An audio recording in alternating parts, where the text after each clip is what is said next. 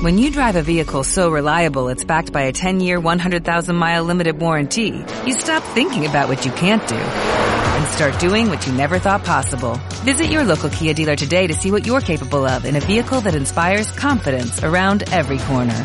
Kia, movement that inspires. Call 800-3334-KIA for details. Always drive safely. Limited inventory available. Warranties include 10-year 100,000-mile powertrain and 5-year 60,000-mile basic. Warranties are limited. See retailer for details. Toma tu pluma, un trozo de papel, escribe un poema y sintoniza tu oído que ya empieza el eco de las letras. Hoy en el eco de las letras, campañas publicitarias para fomentar la lectura. Y versos letrados, ¿qué sería del mundo sin las redes sociales? Espero que hayan tenido un buen 30 de septiembre. Hola Felipe, ¿cómo estás? Muy bien, Leo, aquí esta mañana no hubo tomas, llegamos todos tempranos, todo tranquilo aquí en la capital michoacana. Pero hoy no está nuestro productor José Martín García Campos, Remy. Así es, anda de taxista llevando a escritores famosos de Morelia, Michoacán. Pero... Al ganador de poesía. Exactamente, Agustín José Solórzano. Pero pronto lo tendremos aquí, Leo. Bueno, vamos a invitarlos a la Feria del Libro, que será la próxima semana. Les tendremos el reporte de todo lo que se vivió en el evento. Y hoy vamos a hablar un poco de estas campañas publicitarias para fomentar la lectura. Coméntame qué has investigado sobre eso. Pues mira, Leo, me he de considerar un cliente frecuente y un cliente ávido de librerías Gandhi. Entonces, precisamente yo, eh, la campaña que te traje hoy es la de Gandhi.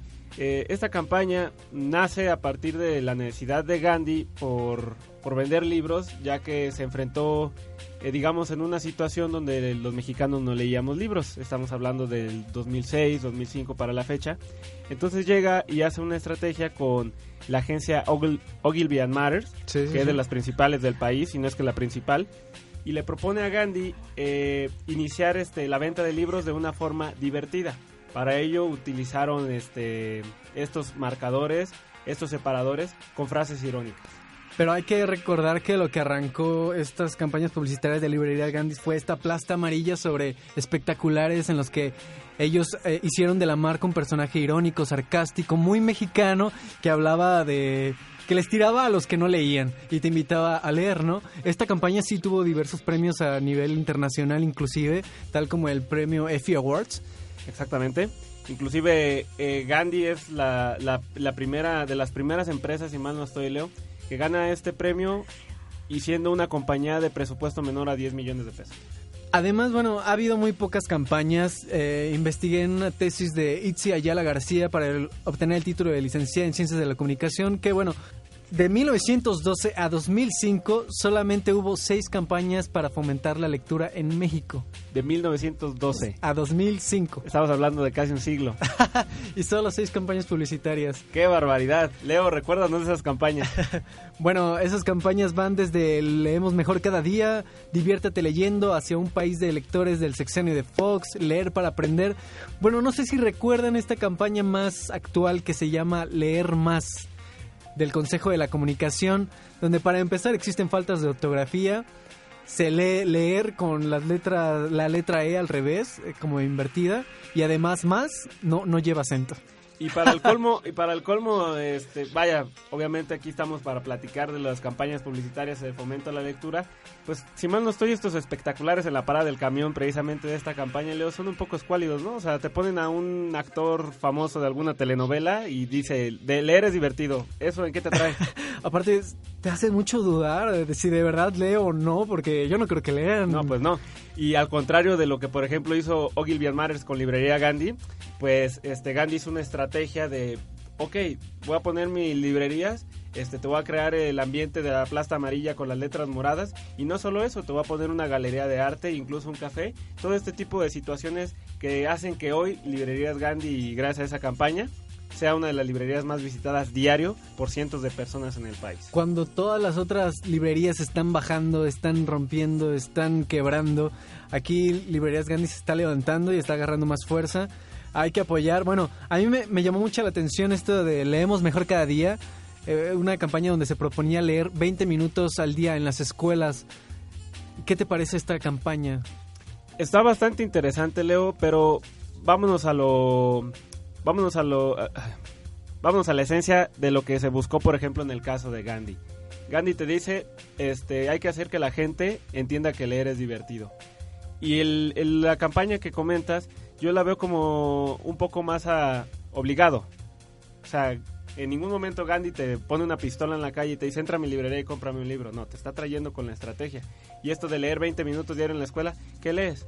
Sí, bueno, esa estrategia es lo que le falta al gobierno, estrategias más BTL, marketing de guerrilla, más creativos, más iniciativas creativas, pero bueno, a mí me parece muy buena esta campaña de 20 minutos al día. Ah, había muchos maestros que se la tomaban como, como ley y bueno, era hasta 20 minutos, pero si los niños si los niños daban para más, para leer 30 minutos, 40 minutos, que siguieran, que siguieran pero muchos cortaban los 20 minutos, eso está un poco mal. Bueno, aquí yo tengo que el expresidente de la Cámara Nacional de la Industria Editorial Mexicana, eh, Quintanilla da Costa, habla de em, muchas veces lo que pasa mal los errores en las campañas a favor de la lectura en México es que tienen que ver que no existe un seguimiento. Es decir, que cuando acaba un sexenio se lavan las manos y dicen, ¿sabes qué? No es mi campaña anterior, ni siquiera la voy a revisar, voy a ver los resultados, no voy a ver los impactos que tuvo, no las evalúan y siguen con una campaña nueva, no le dan seguimiento. Exactamente, le cambian el nombre, despedazan lo que se trabajó anteriormente y pues esta parte que dices tú, ¿no? O sea, que el sector de gobierno se ponga un poco más las pilas en cuanto a la creatividad para la lectura. Incluso Leo el otro día tuve la oportunidad de ver en redes sociales un fenómeno muy curioso, hay unas imágenes, no es en sí una campaña publicitaria, son imágenes, memes se puede decir, que dice si lees 10 páginas diarias al día, al final del año habrás leído, si mal no recuerdo, 10 libros de 200 páginas. Que es también como una estrategia lo que tú dices, 20 minutos diario. Pero vamos, lo que yo te estoy diciendo de redes sociales nació de las personas, nació de alguien que se inventó el meme. Y así la respuesta ahí en Facebook, en Twitter sobre esa imagen ha sido bastante buena. Es decir, o sea, lee, diario lee 10 páginas y en cuanto menos te des cuenta habrás leído 10 libros al año. Sí, hay campañas inclusive que se han realizado dentro de las redes sociales, pero no hay, no hay un antecedente mm, o no hay de dónde salió. Por decir, esta, esta campaña de Libera un libro que salió en las redes sociales, que salió ahí, ahí, emergió y eh, consiste en dejar un libro, ya hemos hablado en el programa de eso, dejar un libro en un lugar público para que alguien más lo recoja, un, otro lector, invitar a otro, como forzarlo de esta manera, se me hace muy dinámica. Padrísima esa. Ahorita que mencionas esto, es importante mencionar aquí en la capital michoacana el evento. Ya he tenido oportunidad de, de, platicar y de incluso estar con esos chavos. Los libros vagabundos es también una manera de fomentar la lectura. O sea, tú llegas y pides un libro y lo regresas y todo es, es, esta este estrategia de fomentar la lectura. Esos, chavos luego iniciaron con 20 ejemplares, ahorita tienen más de 400. Todos los sábados en la Plaza de Armas se ponen para fomentar este tipo de Esto también siento que no ha funcionado muy bien, eso me tocó verlo cuando viví en DF el DF en el metro del DF dejan, dejan ejemplares de libros a la salida en los torniquetes y es para que la gente los tome, los lea un rato y los regrese. Bueno, ya no había libros. Exactamente, sí, o sea, también depende, digamos, de tu cultura y tu educación, pero importante lo que mencionas, ideas buenas, estrategias buenas, pero falta el apoyo, falta esa chispa que diga, vamos a lanzar una campaña creativa para la lectura. Vamos a un corte después y regresando estamos en la claqueta literaria con Andrés Rendón y Pati González. Estás escuchando El Eco de las Letras, un concepto de UBAC Radio.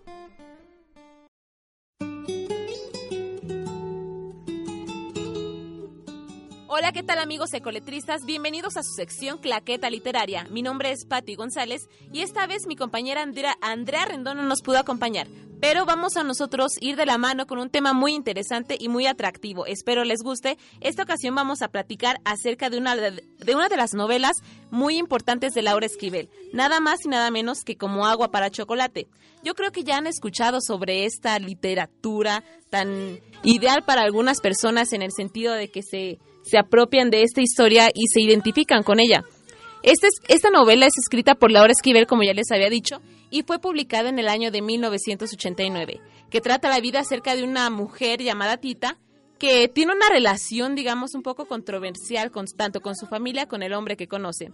Ella conoce a un muchacho llamado Pedro, pero recordemos que de las tres hermanas que, que eran en la familia, ella era la menor.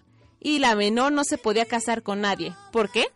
Porque ella estaba destinada para cuidar a su mamá, para cuidar de toda su familia, para cuidar del ganado, de la casa, de hacer todos los quehaceres de la casa y estar al tanto de lo que se les ofreciera a los demás. Bueno, la historia debemos de decir que se ambienta en la Revolución Mexicana y tal vez esto es por aquello de las costumbres que se tenían o de, los pensamientos, porque si bien decimos, ay, ¿cómo nos vamos, cómo no nos van a dejar casar a, ahorita a las más chicas de la familia?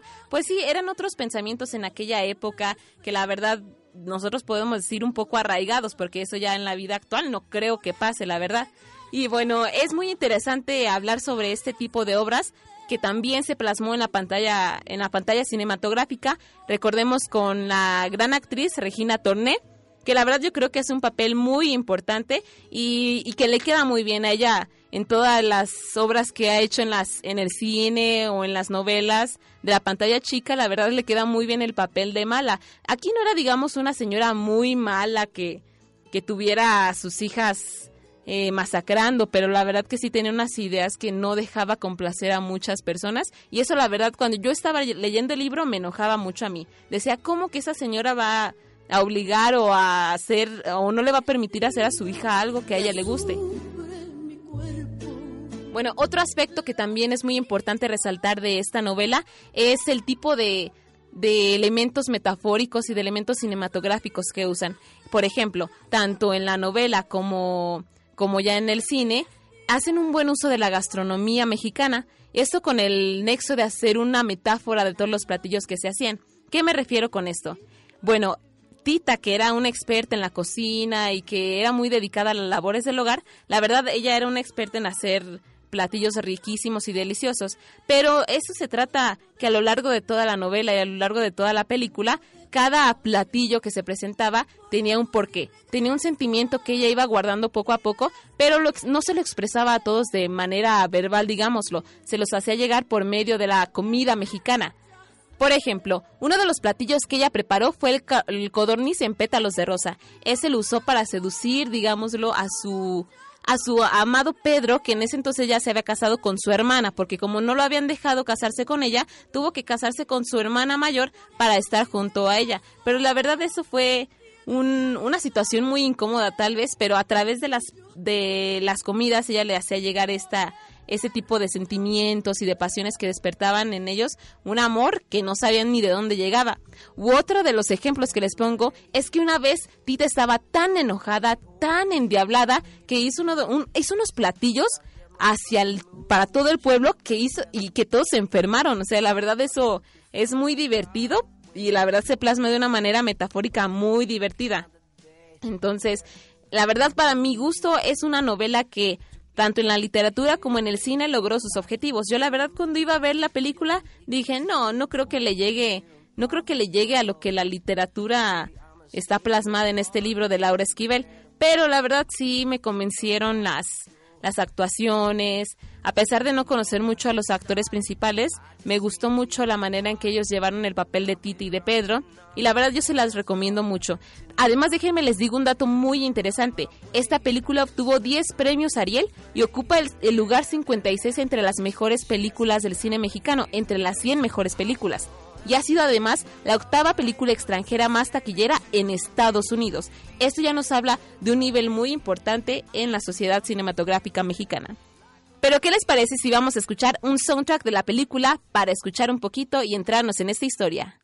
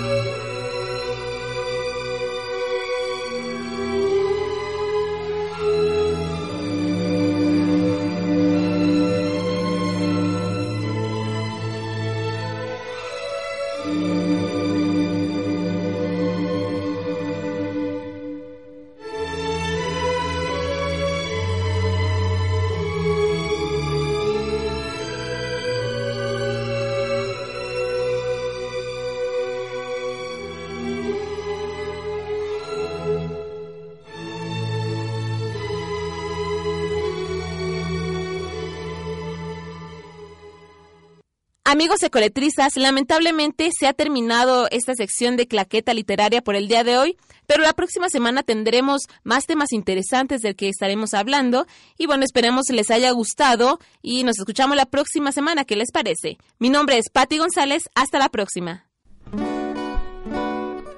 Estás escuchando El Eco de las Letras, un concepto de UBAC Radio. Every breath you take. Every move you make, every bound you break, every step you take, I'll be watching you. De una lista de 108 naciones del UNESCO, ¿tú dónde crees que está México ubicado? Pues en el 110. Sobre el índice de lectura, México ocupa el penúltimo lugar de 108 naciones de la UNESCO, sí, perdón.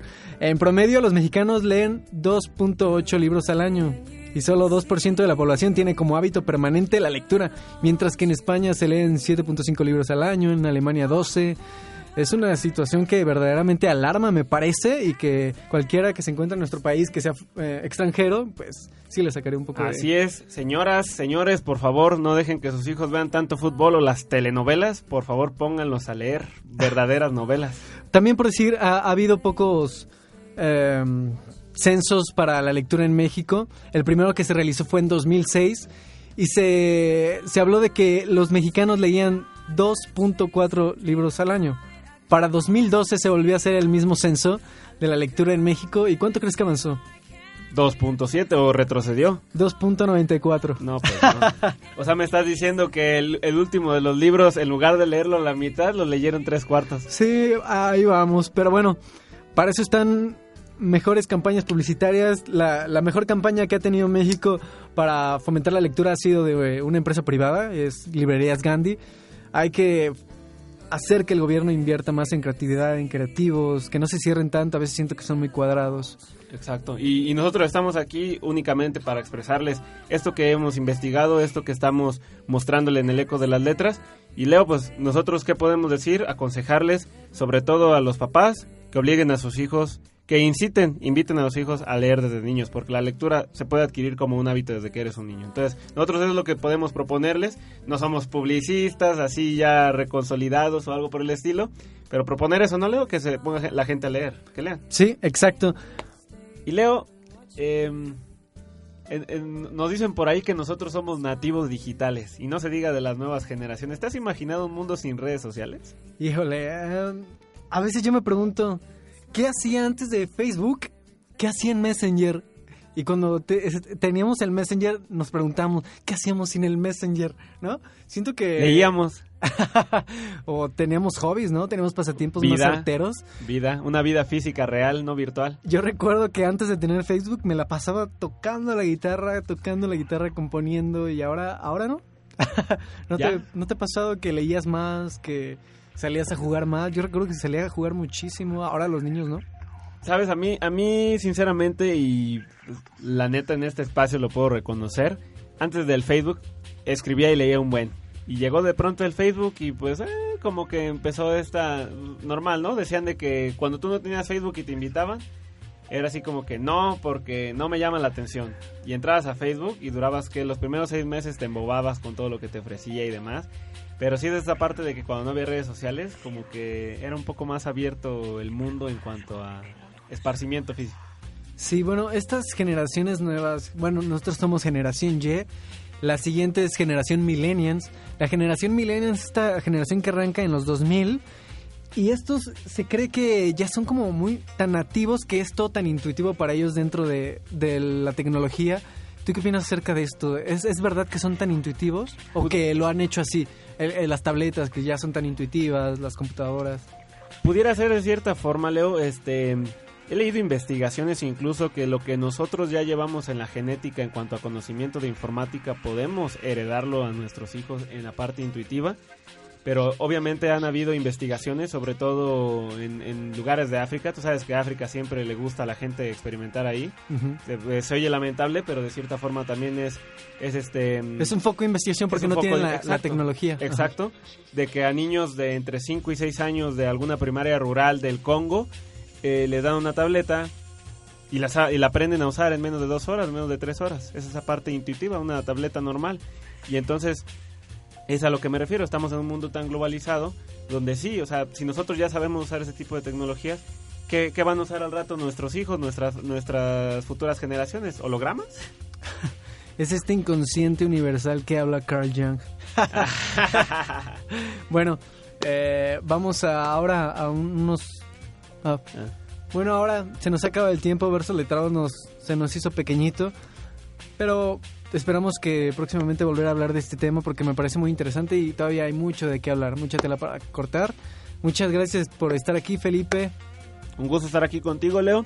Nosotros somos el Eco de las Letras. Recuerden sintonizarnos todos los miércoles a las 7 pm por UBAC Radio y no se olvide descargar nuestros podcasts en iBooks y en iTunes. Un gusto estar, a ti, un gusto estar contigo aquí, Leo. Seguimos en redes sociales. Hasta la próxima. Every move you make, every bound you break, every step you take, I'll be watching you.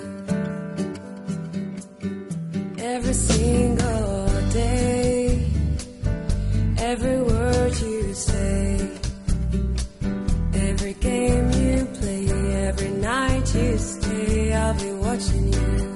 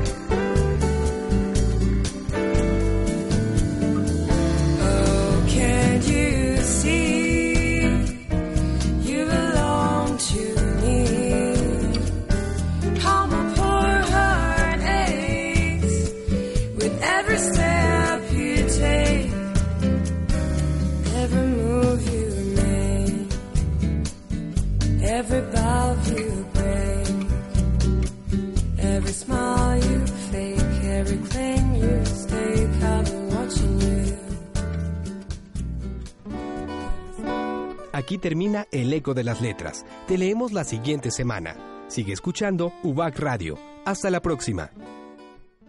¿Te preocupas por tu familia? Entonces, ¿por qué darles solo huevos ordinarios cuando pueden disfrutar de lo mejor? Eggland's Best, los únicos huevos con ese delicioso sabor fresco de granja, además de la mejor nutrición, como 6 veces más vitamina D, 10 veces más vitamina E y 25% menos de grasa saturada que los huevos regulares, además de muchos otros nutrientes importantes. Así que, dales los mejores huevos. Eggland's Best, mejor sabor, mejor nutrición, mejores huevos.